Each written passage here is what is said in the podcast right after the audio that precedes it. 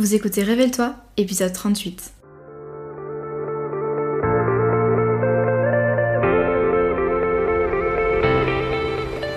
Je m'appelle Maëlan et j'accompagne les solopreneurs dans la construction d'une activité solide, pérenne et rentable, sans stratégie compliquée ni épuisement.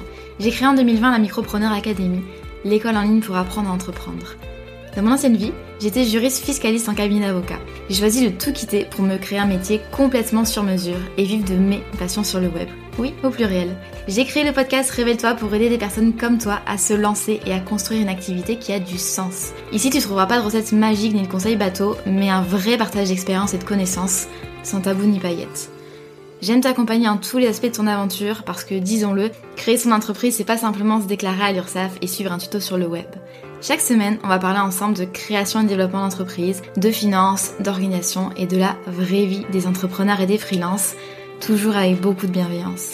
Si tu aimes ce podcast, n'hésite pas à le partager et à laisser un commentaire sur ta plateforme préférée. Je te souhaite une agréable écoute.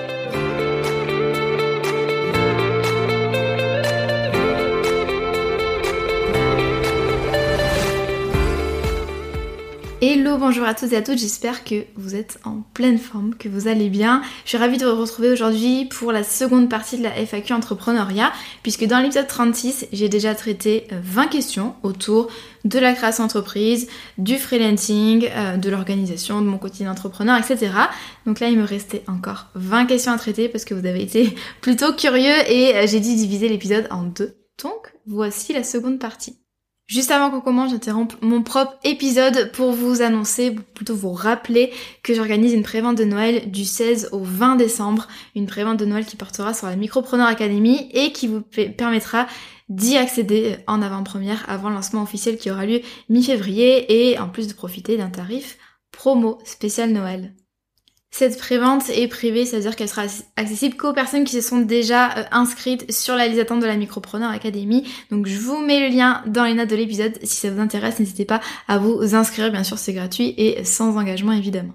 Et bien sans plus tarder, on va commencer à traiter ces questions-là. Donc comme euh, pour l'épisode 36, je n'ai pas fait d'ordre particulier, je n'ai pas mis les questions dans l'ordre, donc on va parler de pas mal de sujets euh, différents pour un petit peu varier les plaisirs. La première question que j'ai eue, euh, c'est comment imagines-tu ta vie dans 5 ou 10 ans? Alors, vaste question, et c'est vrai que c'est hyper important de s'interroger sur ces questions-là, tant pour vos objectifs pro que pour vos objectifs perso. J'en parlais déjà dans l'épisode sur euh, comment créer un business au service de sa vie, et surtout qu'est-ce que ça veut dire? C'est hyper important de définir la vision de votre projet, c'est-à-dire où est-ce que vous voulez l'amener, euh, qu'est-ce que vous voulez finalement que votre entreprise réalise, comment vous est-ce que vous voulez impacter le monde, et puis comment vous est-ce que vous voulez vivre votre vie pro et votre vie perso. Et donc ça c'est hyper important. Euh, par exemple, comment est-ce que vous imaginez votre business dans 10 ans, 15 ans? Est-ce que vous voulez quelque chose vraiment à taille humaine? Ou est-ce que vous voulez grossir? Est-ce que vous voulez vous étendre à l'étranger? Est-ce que vous, voulez avoir, je sais pas moi, des énormes contrats, etc. Des partenariats, faire des conférences? Ça c'est important de le savoir, c'est important de savoir où vous allez pour ensuite que vos actions bien sûr soient en adéquation avec vos souhaits. Et ça, euh, ça paraît tout con, mais souvent on l'oublie. Euh, on est vraiment euh, un petit peu dans le feu de l'action, on a la tête dans le guidon et on se rend pas compte qu'en fait on est en train d'amener notre entreprise vers quelque chose qui ne nous correspond pas forcément. Par exemple, des freelances qui commencent en étant tout seuls et puis leur business prend de l'ampleur, etc. Donc forcément, ben, c'est grisant. On a envie de plus. On commence à prendre des freelances, on commence à prendre des stagiaires, puis on commence à prendre des salariés. Et au final, on est en train de recréer cet écosystème un petit peu euh, salarié patron qu'on avait avant quand on était salarié, même si on était à la place non pas du patron mais du salarié, mais on, est en train de recréer cet écosystème là qu'on avait envie finalement de fuir parce que nous, ben, on voulait une liberté en termes de euh, charge de travail, de temps de travail, d'horaire, une liberté géographique également, euh, voyager, travailler à l'étranger, etc. Et donc il y a des personnes qui se réveillent au bout d'un moment et se disent non mais oh là là c'est pas possible, euh, j'ai 10 salariés sur le dos, entre guillemets. C'est euh, pour, pour certaines personnes, ben, c'est vraiment l'objectif final, et puis pour d'autres, ça correspond pas forcément à la manière dont euh, on a envie de vivre notre business. Et moi, c'est le cas.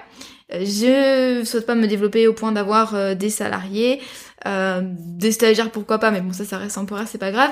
J'aimerais bien effectivement avoir une équipe de 4-5 freelances dans quelques années qui travaillent pour moi, pas à temps complet, mais qui travaillent vraiment de façon ponctuelle sur des projets précis pour moi me permettent finalement bah, de me concentrer un peu sur ma zone de génie, c'est-à-dire euh, ce que je sais faire le mieux, donc soutenir les jeunes entrepreneurs grâce à des contenus euh, pédagogiques et rapidement actionnables.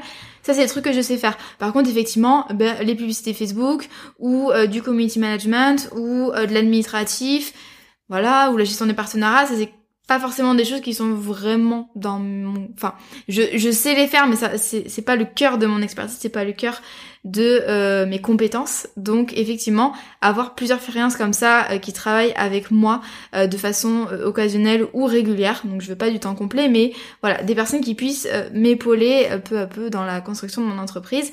Donc ça c'est important et je suis déjà en train de m'entourer de freelance et j'en suis hyper contente parce que je suis persuadée que c'est comme ça que je vais pouvoir eh bien progresser et j'aimerais être 100% libre de mes heures de travail et de ma charge de travail, toujours dans la même lignée de euh, créer un business au service de sa vie. Donc là, je vous renvoie vraiment euh, à cet épisode-là si ce sujet-là vous intéresse. Et puis, j'aimerais quand même pouvoir voyager euh, plusieurs semaines ou mois par an. Reprendre les voyages quand même, s'il vous plaît. C'est un peu compliqué en ce moment, mais effectivement, moi, l'une des raisons pour lesquelles je me suis lancée en tant qu'indépendante, c'était pour les voyages effectivement, pour pouvoir digital nomade, pas de façon permanente, mais plus voilà pouvoir bah, du jour au lendemain un petit peu me dire ok ben dans un là dans un mois j'aimerais bien partir en Asie de trois mois, bon je sais pas trop où je vais aller, mais on verra ça au fur et à mesure. Ça effectivement pour moi c'est l'un de mes objectifs avec mon entreprise, c'est de pouvoir me, créer finalement une villa qui soit 100% en adéquation avec bah, mes envies, mon rythme de travail euh, et puis voilà toutes les choses que j'aime dans la vie. Donc vraiment un bon équilibre, vie perso, vie pro, euh, une entreprise qui se développe bien de façon saine avec des freelances qui m'aident au quotidien. Voilà. Je demande pas plus, mais euh, c'est vraiment mon, objectif euh, pro. Autre question, comment arrives-tu à te manager seul niveau objectif procrastination? Et il y avait une autre question que je, que je traite en même temps, comment avoir de la discipline? Alors déjà, je suis pas quelqu'un qui a appris la discipline de l'organisation comme ça sur un, claquement de doigts dans ma vie d'entrepreneur. Moi, j'étais déjà euh, dans ma nature, je suis plutôt très organisée et je suis motivée à accomplir les choses. C'est-à-dire que effectivement, quand j'ai des choses dont j'ai envie, je fais en sorte, j'ai toujours fait en sorte de travailler pour euh, et de les atteindre. Donc ça c'est déjà une première chose, c'est bon déjà je pars avec un bon background, effectivement ça ça m'aide dans ma vie, dans mon ancienne vie de freelance et maintenant dans ma vie d'entrepreneur sur le web.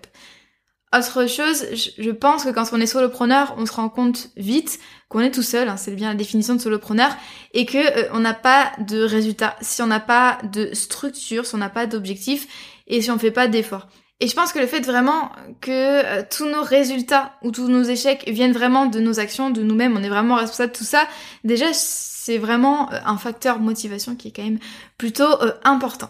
Au moins, si on s'en rend pas compte au début de l'activité, au moins on s'en rend compte quelques mois après. Ce qui m'aide aussi euh, à être euh, motivée euh, à faire les choses, c'est que j'ai de l'ambition. ça c'est pas c'est pas ça pas du tout une connotation péjorative. C'est effectivement moi j'ai envie que mon business génère un certain montant de chiffre d'affaires. J'ai envie d'aider un certain nombre de personnes. J'ai envie d'avoir une certaine visibilité. Et j'aurais toujours envie de faire progresser mon entreprise et c'est vrai quand j'étais freelance, euh, moi j'avais pas trop finalement cette euh, forcément cette ambition parce que voilà moi mon objectif c'était clairement de remplir mon planning de l'année, euh, d'augmenter mes tarifs au fur et à mesure, mais voilà j'avais pas forcément d'objectifs comme ça ambitieux. Mais maintenant que je suis que je ne vends plus mon temps, donc que je suis formatrice en ligne, ma formation je peux la vendre à 10 personnes comme je peux la vendre à 100 000 personnes, bon, à 1000 personnes on va dire pour être plus raisonnable. Donc c'est grisant et donc forcément j'ai pas de limite en termes de, euh, de personnes que je peux aider, en termes de voilà de nombre de clients, parce qu'en fait le nombre de clients, bah, à la limite il y a du support en plus, voilà par email ou sur Slack, effectivement il y a des questions en plus, mais ça reste gérable et je peux finalement multiplier le nombre de ventes sans forcément multiplier mon temps de travail, tant que j'arrive à euh, optimiser ma visibilité et optimiser mes conversions. Donc ça effectivement comme euh, j'ai une activité comme ça qui, qui peut me faire aller euh, très très loin, j'ai de l'ambition et donc forcément cette ambition-là, moi, me motive à, avoir des objectifs qui soient forts, qui soient motivants et euh, ça me motive vraiment à être organisée et à toujours avancer. Voilà. C'est en fait c'est c'est toutes les potentialités que peuvent toutes les opportunités finalement que peuvent m'offrir mon business model. Forcément c'est grisant et ça me motive. Et puis autre chose qui fait que ben voilà j'arrive à me motiver et à avancer, c'est que je suis alignée avec ce que je fais. C'est-à-dire que j'exerce un métier qui vraiment me passionne. Euh, je, je suis en train un petit peu de faire grandir un produit qui vraiment de plus en plus correspond à la version finale que je voulais lui donner et qui correspond bah, à tout ce que j'avais envie de transmettre finalement. Donc effectivement, je pense que plus on est aligné avec ce qu'on fait, en termes des, des missions qu'on fait, des choses qu'on propose, des produits ou des services, que euh, au niveau bah, de notre mode de vie, qu'au niveau également de des clients avec, lesquels on traite. c'est hyper important également. Plus vous touchez votre client idéal, plus vous vous sentez aligné avec ce que vous faites et euh, plus vous êtes motivé à avancer. Donc ça c'est vraiment hyper important, c'est être aligné avec les choses qu'on fait et qu'on propose. Et puis j'aimerais finir cette question en, vous disant que moi j'ai un défaut, c'est que je procrastine beaucoup quand même. Voilà, c'est pas non plus 100% positif, c'est-à-dire que j'ai un défaut, effectivement quand il y a des choses que je n'ai pas envie de faire, que j'ai la flemme de faire, je procrastine, c'est-à-dire que je vais faire en sorte de m'occuper l'esprit pour ne pas avoir à faire cette chose. Je vais faire en sorte de d'ouvrir 20 onglets sur Chrome, d'aller scroller mon compte Instagram, etc. Tout ça pour ne pas faire la chose en question. Là, c'est vraiment un truc euh, que j'ai envie de travailler en 2021. Mais euh, voilà, ça m'empêche pas d'avancer, ça m'empêche pas d'atteindre mes objectifs. Mais voilà, pour dire que c'est pas parce qu'on est motivé, qu'on est organisé, qu'il n'y a pas des défauts aussi dans notre manière de travailler. Et effectivement, moi, je procrastine donc je n'ai pas de remède contre la procrastination. D'ailleurs, si vous en avez, je suis quand même plutôt intéressée. Autre question, si tu rédiges ou mets à jour un planning régulièrement, parviens-tu à le respecter? Alors moi je l'ai déjà dit dans l'épisode 36, dans la première partie de cette FAQ, euh, non, je parviens pas à respecter un planning strict, c'est-à-dire que si j'ai ma semaine avec mes blocs de temps et euh, savoir exactement ce que je fais tel jour, telle heure, ça ne marche pas. Pourquoi? Parce que euh, moi, je j'ai déjà un rythme qui est variable selon les heures de la journée, hein, comme tout le monde. Et puis, euh, j'ai souvent des lubies, c'est-à-dire que je vais avoir envie... Euh, bah, si vous me suivez sur Instagram, vous l'avez vu à un moment donné, en octobre, je me suis dit à minuit un samedi que j'allais refaire tout mon site, alors que c'était prévu pour trois semaines après. Donc vous voyez, même quand je prévois des créneaux dans le mois, pas forcément jour après jour, mais dans le mois, ça euh, part en live. Mais en même temps, moi je, je suis un peu mon flow, c'est-à-dire que quand je suis motivée et euh, créative, que je me sens créative et que j'ai plein d'idées, eh bien je travaille. Et quand ça me marche pas, eh bien c'est pas grave et du coup je, je repose un peu finalement ce que j'avais prévu. Donc je fais pas de planning strict en affectant euh, tous les blocs de temps à des tâches et ma semaine donc du coup est pas quadrillée. Mais en fait je sais que je, ce que je dois accomplir chaque semaine, mes journées ont des, grands focus, mais euh, j'ai vraiment la liberté, je prends la liberté en tout cas, de vraiment euh, bouger les tâches que j'ai à faire, de bouger les blocs de temps que j'avais initialement prévus. Donc voilà, c'est tout au niveau de l'intuition, le respect du rythme, et également le lâcher prise, ça m'a pris quelques mois quand même, avant d'accepter euh, mon organisation un petit peu malléable, mais ça marche très très bien. Mais effectivement par contre je sais exactement faire chaque semaine. Enfin, c'est-à-dire que j'ai des deadlines, j'ai des projets avec des plannings, etc. Donc, moi, mon truc, c'est que je me dis, ok, bah, à la fin de la semaine, je dois avoir fait ça, c'est ça. Maintenant, bah, Mylan, tu décides finalement un petit peu euh, des jours et des horaires. Voilà. En fonction euh, de mon énergie et de mes envies. Question suivante, ton expérience à Bali te donne-t-elle l'envie d'y vivre une partie de l'année? Alors oui, euh, oui, beaucoup. J'adore Bali, j'ai adoré Bali. Donc euh, pour euh, pour ceux qui le savent pas, on est on parti avec mon copain à Bali de janvier à fin mars bah, de cette année là 2020. J'ai l'impression que ça fait longtemps, mais non, parce qu'il y eu le confinement, deux confinements entre temps. j'ai beaucoup beaucoup aimé Bali, donc on y est resté trois mois. En fait, pour moi, c'est l'alliance parfaite du dépaysement et d'une bonne dynamique de travail. Euh, c'est vraiment, en fait, ça vous permet vraiment de coupler ça, le dépaysement, et en même temps, il y a un écosystème qui fait que euh, vous allez être hyper bien pour travailler. Il y a plein de cafés, il y a plein d'événements, euh, je sais pas, il y a des bonnes vibes. En fait, c'est c'est juste voilà, c'est juste un, un cadre de vie qui est inspirant et euh, qui détend aussi. Donc vraiment, j'ai j'ai hâte d'y retourner. On s'était dit que peut-être qu'on irait là ce printemps, mais bon, plus on avance dans le temps, plus les choses sont incertaines. Donc on verra bien. Par contre, pas forcément, non, ils vivent euh, une partie de l'année, euh, bah, ils vivent un mois, deux mois, trois mois par an, oui, c'est bien. Euh, après, bah, après, moi, je, on commence à avoir d'autres projets perso également, donc il y aura un petit peu moins de voyages. Mais oui, par exemple, trois mois par an, ça, ça, ça, me, me botterait bien, voilà. Nous, on, préfère faire du digital nomadisme de façon un petit peu, un petit peu distillée tout au long de l'année, en fait. On n'a pas forcément envie de partir non plus six mois comme ça. On, a, on aime bien quand même notre vie stable entre guillemets à Bordeaux. Mais effectivement, pour des voyages comme ça de 1 à 3 mois, c'est top. Autre question un petit peu liée, comment gérer son quotidien quand on vit à l'étranger et qu'on a des clients francophones Est-ce possible? Alors juridiquement, euh, oui, c'est tout à fait possible d'être auto-entrepreneur ou entrepreneur individuel ou peu importe, euh, d'être immatriculé en France et d'exercer à l'étranger tout au long de votre voyage digital nomade. Que vous avez des liens avec la France, euh, des clients en France, un compte bancaire en France, un appart en France, la famille en France, etc. Ça c'est autant de critères qui font que vous allez rester sous la coupe de la France pour l'imposition.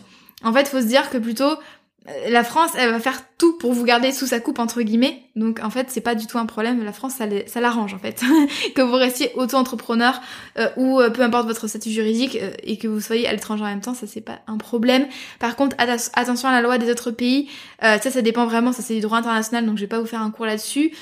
Euh, c'est assez compliqué, mais il y a des pays, en gros, au bout d'un certain nombre de mois passés sur le territoire, eh bien vous allez devoir créer une structure là-bas et être imposé là-bas. Donc attention à la double imposition. Ça c'est quelque chose à voir si vous voulez vous installer euh, sur le long terme, enfin dans un pays en particulier, euh, il faut vraiment vérifier ce, ces problématiques de droit international. Au niveau de l'organisation, c'est tout à fait possible tant que vous êtes transparent avec vos clients. Donc je pense que c'est quelque chose quand même qu'il faut le dire. que vous êtes à l'étranger, surtout s'il y a un énorme décalage horaire, si encore vous êtes à Lisbonne, bon, a priori il n'y a pas de problème, mais euh, soyez transparent et euh, bah, essayez de vous adapter au maximum, parce que c'est quand même vous qui partez, si vous avez des clients réguliers, c'est à vous de vous adapter. Donc, eh bien, c'est ça passe par euh, des bons outils de communication, ça passe par le fait d'adapter ses horaires de travail. Nous, c'est ce qu'on faisait à Bali parce qu'on avait, on était freelance, enfin, j'étais freelance encore à l'époque à Bali, donc j'avais mes contrats freelance. Et euh, il y avait des contrats pour lesquels je facturais euh, à la journée. En fait, il fallait que je sois présente pendant les heures de travail. Donc ce que je faisais, c'est que je bossais euh, de 13-14 heures à 23 heures minuit, on va dire, pour m'adapter vraiment sur les horaires de la France. Donc quand on voulait m'appeler, ben il y a pas de souci, j'étais dispo, même si j'étais 22 heures à Bali. Voilà, donc c'est vraiment une question de transparence, d'organisation et une, une bonne faculté d'adaptation aussi. Autre question, prévoir un lancement en septembre 2021 ou attendre de voir ce que donne la crise. Alors c'est vraiment loin en septembre 2021 et euh, en fait faut pas faire des suppositions comme ça euh, sur le marché, sur le pouvoir d'achat des personnes. Ça, dépend de tellement de facteurs. Hein. Par exemple moi mon secteur d'activité est vraiment en croissance et j'ai connu une très belle croissance cette année-là parce que euh, c'est un secteur qui n'était pas impacté par la crise simplement et bien au contraire parce que ça donnait envie aux personnes de lancer leur boîte pendant les deux confinements. Donc on est en crise sanitaire et économique, euh, mais ça veut pas dire qu'il n'y a aucune opportunité business. Vraiment, faut pas faire de présomption, faut pas faire de généralité. Et puis, au pire des cas, ça permettra bah, de prendre le temps d'installer sa communication euh, et de créer les fondations de son entreprise, de mettre en place ces choses, etc. Donc vraiment, non, ne repoussez pas vos projets euh, business sous prétexte qu'il y a une crise. Vraiment, ça ne veut absolument rien dire. Alors évidemment, si vous voulez vous lancer dans des, des choses comme créer votre resto ou dans le tourisme, effectivement, peut-être qu'il y a des précautions à prendre, peut-être qu'il y a des calculs à faire, etc. Mais voilà. À part ces secteurs-là qui sont vraiment directement impactés par la crise, euh, non, vous pouvez tout à fait vous lancer sans aucun problème. Tant que vraiment vous faites preuve de, bah, toujours pareil, hein, cette, hein, cette idée de faculté d'adaptation. Pour moi, quand on est à son compte, il faut vraiment pouvoir s'adapter à tout, aux clients, euh, aux événements, euh, enfin voilà, peu importe euh, ce qui vous arrive, c'est hyper important de réussir vraiment à adapter son offre de service, adapter son organisation, etc. Autre question, est-ce que tu as ressenti du soutien autour de toi dans les débuts de ton projet? Sinon, comment as-tu fait pour gérer ça? Alors oui, euh, majoritairement, moi je j'ai pas du tout à me plaindre, j'ai été soutenue par mes proches et j'ai été euh, comprise. Alors bien sûr, pour certaines personnes, enfin certains proches, le plus difficile ça a vraiment été d'expliquer ce que je voulais faire sur le web parce que ça reste un peu abstrait dans l'esprit des gens. Euh, c'est vrai que je leur disais bon ben voilà, je vais pas devenir avocate, je vais créer mon business sur le web. Donc bon, effectivement, ça paraît un petit peu bancal quand on l'explique comme ça, mais il faut pas se braquer. Euh, il faut prendre le temps de faire un effort de pédagogie. Enfin, le, pire truc, ce serait de se braquer en disant personne me comprend. Ça peut prendre du temps, euh, surtout, bah voilà, si vous lancez sur le web et qu'il y a des personnes dans votre entourage qui sont bah, un petit peu âgées, euh, enfin âgées plus ou moins, enfin voilà, il y a toujours quand même la barrière, barrière de la génération. Donc prenez le temps de vraiment expliquer ce que vous faites, montrer, montrer votre site, montrer vos contenus, voilà, pour que ce soit un petit peu tangible et que les personnes comprennent. Et dites-vous que vous n'avez pas besoin que les personnes adhèrent à votre euh, projet. En fait, vous n'avez pas besoin d'avoir l'acceptation de vos proches. Je sais que c'est compliqué, mais vous n'avez pas besoin d'avoir l'aval ni l'acceptation de vos proches pour vous lancer. Vous n'avez pas besoin de l'approbation des autres. Euh, j'en ai fait d'ailleurs un post Instagram. Votre projet n'a pas besoin de l'approbation des autres. Voilà, ça c'est important de le rappeler. Autre chose que j'ai envie euh, d'évoquer rapidement, c'est que euh, faut pas se vexer si les gens ne sont pas, focalisés sur votre projet, s'ils ne vous demandent pas tout le temps euh, comment ça va, etc.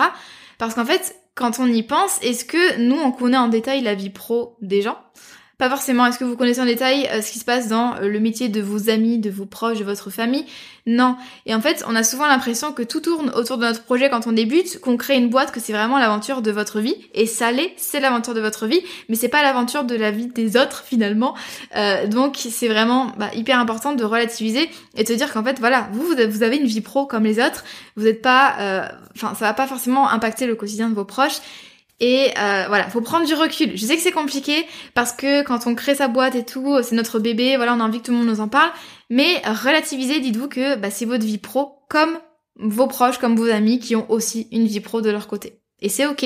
Mais voilà, il faut, il faut se rappeler de tout ça.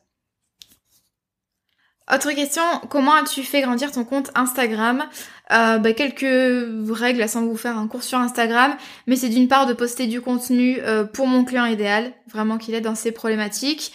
C'est, ça passe également par montrer ma personnalité, euh, créer vraiment un univers avec voilà bah, ma façon de m'exprimer, mes petites habitudes au quotidien, mes couleurs, voilà tout, ce qui participe finalement tout ce qui peut être relié à ma personne et mon entreprise, voilà, c'est mon univers de marque, l'univers de mon entreprise.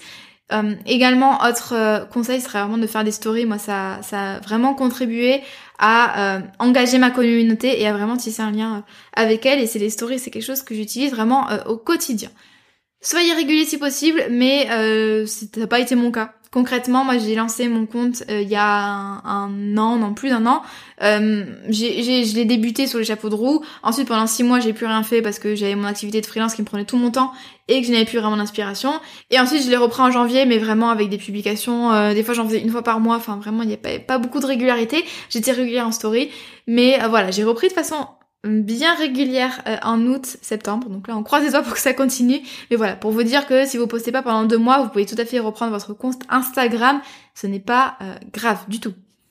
Bon, je m'aperçois que je parle trop et que cet épisode va être encore trop long. Donc, merci. merci de m'écouter jusque-là.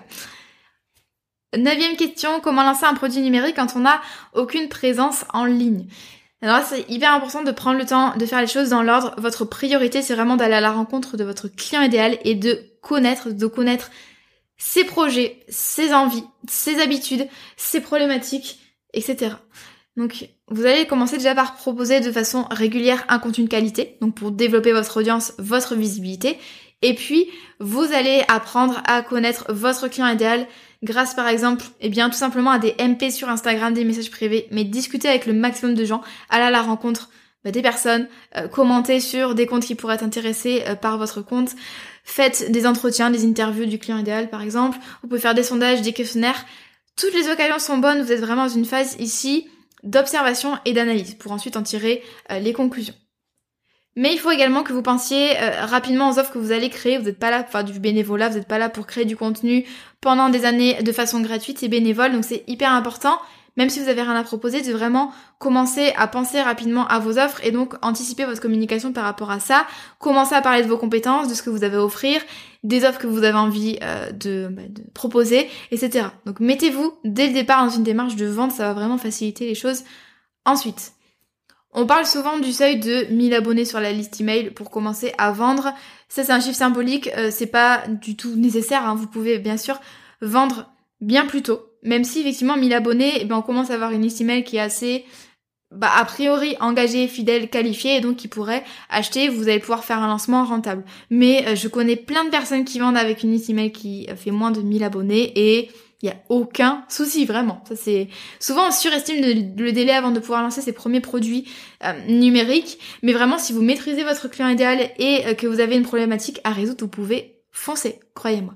Et puis, de toute façon, c'est pas peine perdue, c'est-à-dire que vous allez peut-être faire un petit lancement avec une mini audience, mais vous allez pouvoir relancer vos produits au fur et à mesure. Hein. Ça, c'est l'avantage des produits numériques, c'est qu'ils peuvent être vendus à euh, X exemplaires, peu importe, pendant plusieurs années. Donc vous allez pouvoir relancer vos produits au fur et à mesure que votre audience grandit euh, c'est vraiment pas un problème. Moi j'ai attendu presque un an avant de lancer mon premier euh, produit payant parce que j'étais freelance à temps complet à côté aussi, hein. ça m'a un petit peu retardé, mais j'aurais pu aller effectivement bien plus vite si j'avais fait l'effort, notamment de définir mon client idéal et vraiment d'aller l'interroger sur ses problématiques. Autre question qui rejoint un petit peu celle-ci, Comment préparer son audience à la vente quand on a l'habitude de ne poster que du contenu gratuit Donc comme je vous l'ai dit, là c'est hyper important dès le départ d'être dans une démarche de vente. Le piège, ce serait de communiquer pendant de longs mois euh, entièrement gratuitement sans prévoir l'après, c'est-à-dire eh bien l'arrivée de vos premières offres payantes. L'objectif à terme, c'est que vous ayez environ 80% de contenu euh, divertissant, euh, inspirant, éducatif, peu importe, et 20% de contenu promotionnel, ça c'est la bonne ça, c'est le, bon rythme, finalement, le bon équilibre. Ce qui est important là, c'est d'habituer votre audience progressivement, euh, d'habituer, de la préparer à la vente finalement. Donc vous allez pouvoir eh bien parler des produits que vous avez envie de créer, vous allez pouvoir euh, émettre des questionnaires, des sondages, vous allez pouvoir montrer les backstage. Ne faites pas de lancement de produits surprise. Attention, on, pense que c'est une bonne idée souvent, mais pas du tout. Enfin pas du tout. En tout cas, euh, dans la majorité des cas et selon moi. C'est hyper important au contraire pour moi de montrer les coulisses et de faire du teasing pour vraiment que les gens peu à peu aient envie, euh, ressentent du désir pour votre produit ou votre service qui va naître. Donc le contenu promotionnel, ça n'a pas besoin d'être lourd ou ennuyeux. Vous pouvez très bien euh, montrer les coulisses, faire du teasing, créer une liste d'attente, etc. Vous pouvez le faire de façon vraiment très euh, progressif, très équilibré et sans que ce soit non plus, euh, sans que vous imposiez vos offres comme ça directement en disant bon mais voilà euh, j'ai lancé mon mon e-shop, j'ai lancé ma première formation, allez voir la page de vente. Non, là l'idée c'est vraiment que vous vous disiez ben, un beau jour voilà j'ai envie de faire une formation, est-ce que ça vous plairait? Vous mettez des boîtes à questions sur Instagram, vous créez un sondage, vous créez une liste d'attente. Commencez vraiment à communiquer avant le lancement de vos produits numériques. Habituez-vous à mettre des call to action dans vos contenus. Habituez votre audience à faire des choses après avoir consommé votre contenu. Par exemple, là, moi, dans mon podcast, je vous ai invité au début à rejoindre ma liste d'attente. Dans d'autres podcasts, je vous invite à euh, télécharger des freebies, par exemple. Voilà. Même dans vos stories Instagram, habituez-vous à euh, inciter vos, euh, votre audience, votre communauté à passer à l'action. Ça, c'est hyper important. Parle maintenant de vie d'entrepreneur. Alors, comment se couvrir en tant qu'indépendant pour la santé? De quel régime dépendons-nous Depuis 2020, tous les autres entrepreneurs euh, dépendent de la sécurité sociale pour les indépendants, donc la SSI, qui remplace le RSI. Donc le RSI n'existe plus et la SSI est rattachée, au régime général de la sécurité sociale. Concrètement, sur le plan de la santé, vous avez droit au remboursement de vos soins, quel que soit votre chiffre d'affaires encaissé. Donc c'est comme pour les salariés. Et en fonction de votre chiffre d'affaires, vous avez droit à des indemnités journalières si euh, vous êtes arrêté, euh, si vous ne pouvez plus travailler. Ces indemnités-là sont de 5 à 56 euros par jour en 2020 après application d'un délai de carence. Donc concrètement, bah, si vous gagnez euh, rien du tout, vous allez avoir 5 euros. Et si vous gagnez jusqu'au plafond de la micro-entreprise, à savoir 70 000, si vous êtes prestataire, eh bien vous pouvez espérer gagner 56 euros par jour. Pour ce qui est de la retraite, vous allez valider des trimestres retraite en fonction de votre chiffre d'affaires. Et euh, vous allez avoir des prestations maternité et paternité, donc euh, allocation, euh, allocation de repos maternel, il me semble que ça s'appelle, et indemnité journalière pour la femme, et pour le papa, indemnité journalière également. Il faut absolument que vous dotiez d'une mutuelle ou une complémentaire santé.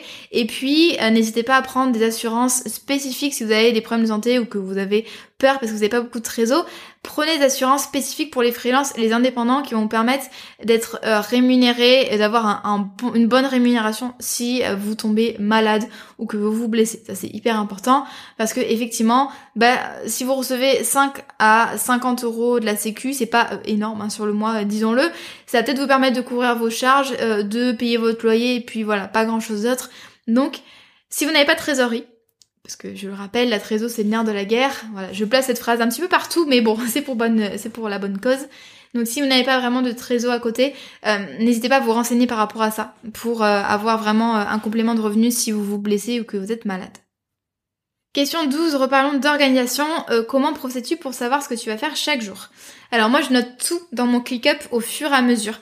Toutes mes idées, tous les projets à faire, toutes les tâches à faire, les rappels, les rendez-vous, etc. Par exemple, pour le projet de la refonte de l'académie. Donc, je suis en train de mettre à jour la Micropreneur Academy.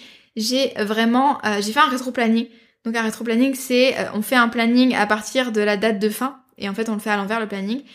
Et euh, je sais que j'ai un focus par semaine ou un focus par mois. C'est défini à l'avance dans mon rétro-planning. Donc déjà, par semaine, je sais ce que j'ai à faire pour ce projet en cours ou pour les autres projets en cours. Et puis j'ai également toutes les tâches récurrentes de mon business qui sont euh, très nombreuses et bien identifiées.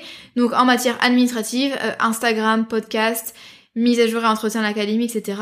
Je connais euh, à quelle fréquence je dois faire ces tâches-là et je sais le temps que ça va me prendre. Donc c'est plus facile pour moi. C'est des choses qui sont tout le temps dans mon emploi du temps en fait parce que euh, j'utilise le système des tâches récurrentes sur ClickUp et donc c'est des tâches qui reviennent au fur et à mesure et donc j'ai pas forcément à y penser. Donc déjà ça m'aide d'une part de tout noter au fur et à mesure et d'autre part d'utiliser les tâches euh, récurrentes.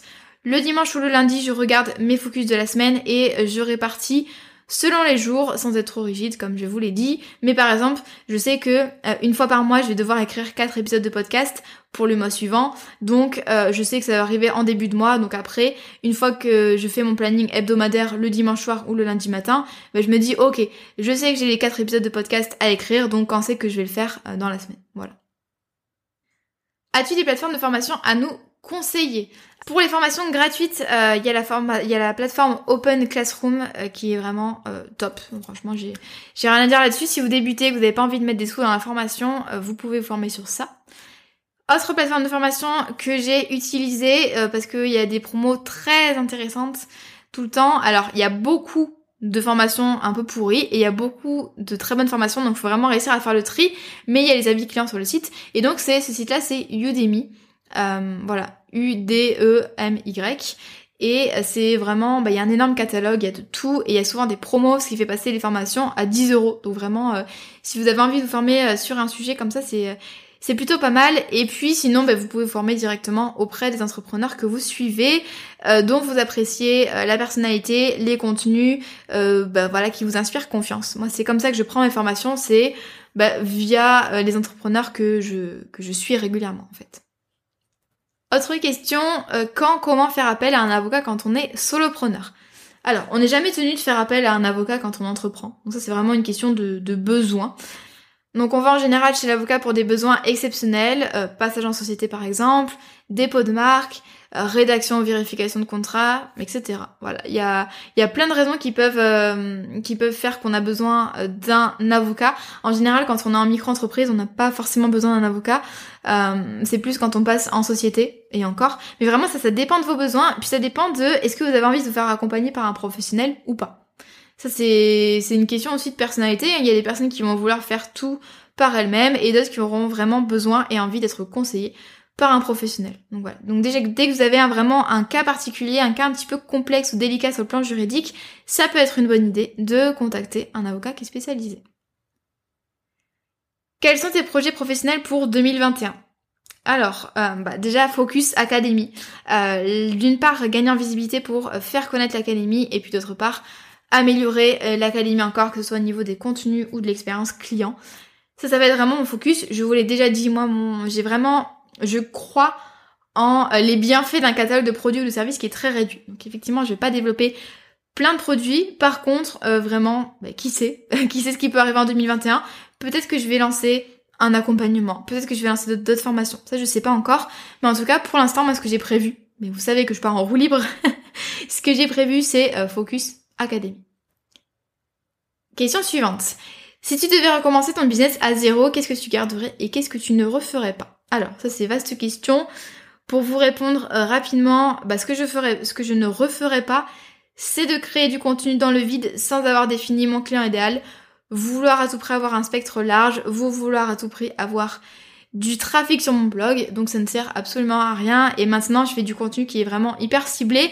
Et du coup, bah oui, j'ai pas forcément un gros trafic sur mon site, mais j'attire des personnes qui sont vraiment bah, extrêmement qualifiées. Et du coup, par exemple, les conversions euh, sur ma liste email euh, sont bah, très bonnes, le taux de conversion est très bon parce que c'est des personnes vraiment qualifiées qui visitent mon site internet et euh, qui téléchargent ensuite mes freebies, mes e-books gratuits. Pour le reste, euh, il n'y a pas forcément de choses que j'enlèverais parce que je prends vraiment mes expériences et mes essais comme des opportunités. Quel que soit le résultat, ben, elles m'ont toutes fait grandir, a priori, et elles m'ont toutes fait évoluer plus vite parce que je sais ce qui marche, ce qui marche pas, et j'ai pu affiner au fur et à mesure. Donc j'enlèverai pas forcément de trucs sur mon parcours parce que voilà, ça fait partie du, du processus tout simplement. Ce que je garderais, c'est vraiment bah, de faire confiance au marketing de contenu et de construire une liste email dès le départ. Ça m'a aidé. En tout cas pour mon business en ligne puisque j'avais pas de liste email quand j'étais freelance. Ce que je referai également, c'est de me focus sur une seule offre au moins au début pour vraiment lui donner sa chance, pour me faire connaître grâce à un programme signature et euh, pour vraiment euh, l'améliorer bah, rapidement et de façon, de façon efficace. Donc voilà, c'est ça que je que je garderai marketing du contenu, liste email et offre réduite. Question suivante, faut-il selon toi démissionner avant de créer euh, son entreprise? Alors non, absolument pas. Alors d'une part, sur un plan juridique, euh, le cumul auto-entrepreneur et salariat est autorisé par la loi, sauf si vous avez des clauses contraires dans le contrat de travail, euh, donc clause d'exclusivité et clause de non-concurrence, mais là encore, elles sont limitées. Par exemple, pour la clause de non-concurrence, elle doit, elle doit être limitée dans le domaine, c'est-à-dire que quel domaine d'activité est concerné? Donc ça doit être normalement le même domaine exactement que l'entreprise pour laquelle vous bossez. Et puis ça doit être limité dans l'espace géographique, dans le temps. Vous voyez, on, en fait souvent toute une, histoire des clauses de non-concurrence et d'exclusivité. Mais euh, en général, en fait, elle, euh, elle s'applique pas forcément à la situation où on peut les faire lever facilement. Par exemple, pour la clause d'exclusivité, on peut demander à ce qu'elle soit levée pendant un an quand on crée sa boîte. Ça, c'est quelque chose qui est dans la loi. Et donc, c'est une faculté que, que vous avez. Votre employeur ne peut absolument pas vous interdire de créer votre boîte, en tout cas pour la première année. L'intérêt de cumuler salariat entrepreneuriat, et je sais que vous êtes beaucoup à le faire, eh bien ça vous permet euh, d'une part de tester votre idée d'entreprise, voilà, de façon euh, sereine, de garder une stabilité financière et puis de se donner le temps de faire les choses, vraiment d'avancer à son rythme. Donc c'est une excellente idée euh, de, de créer son entreprise pendant son emploi, même si bien sûr il y a tous les inconvénients qui vont, avec, c'est-à-dire ben, la frustration.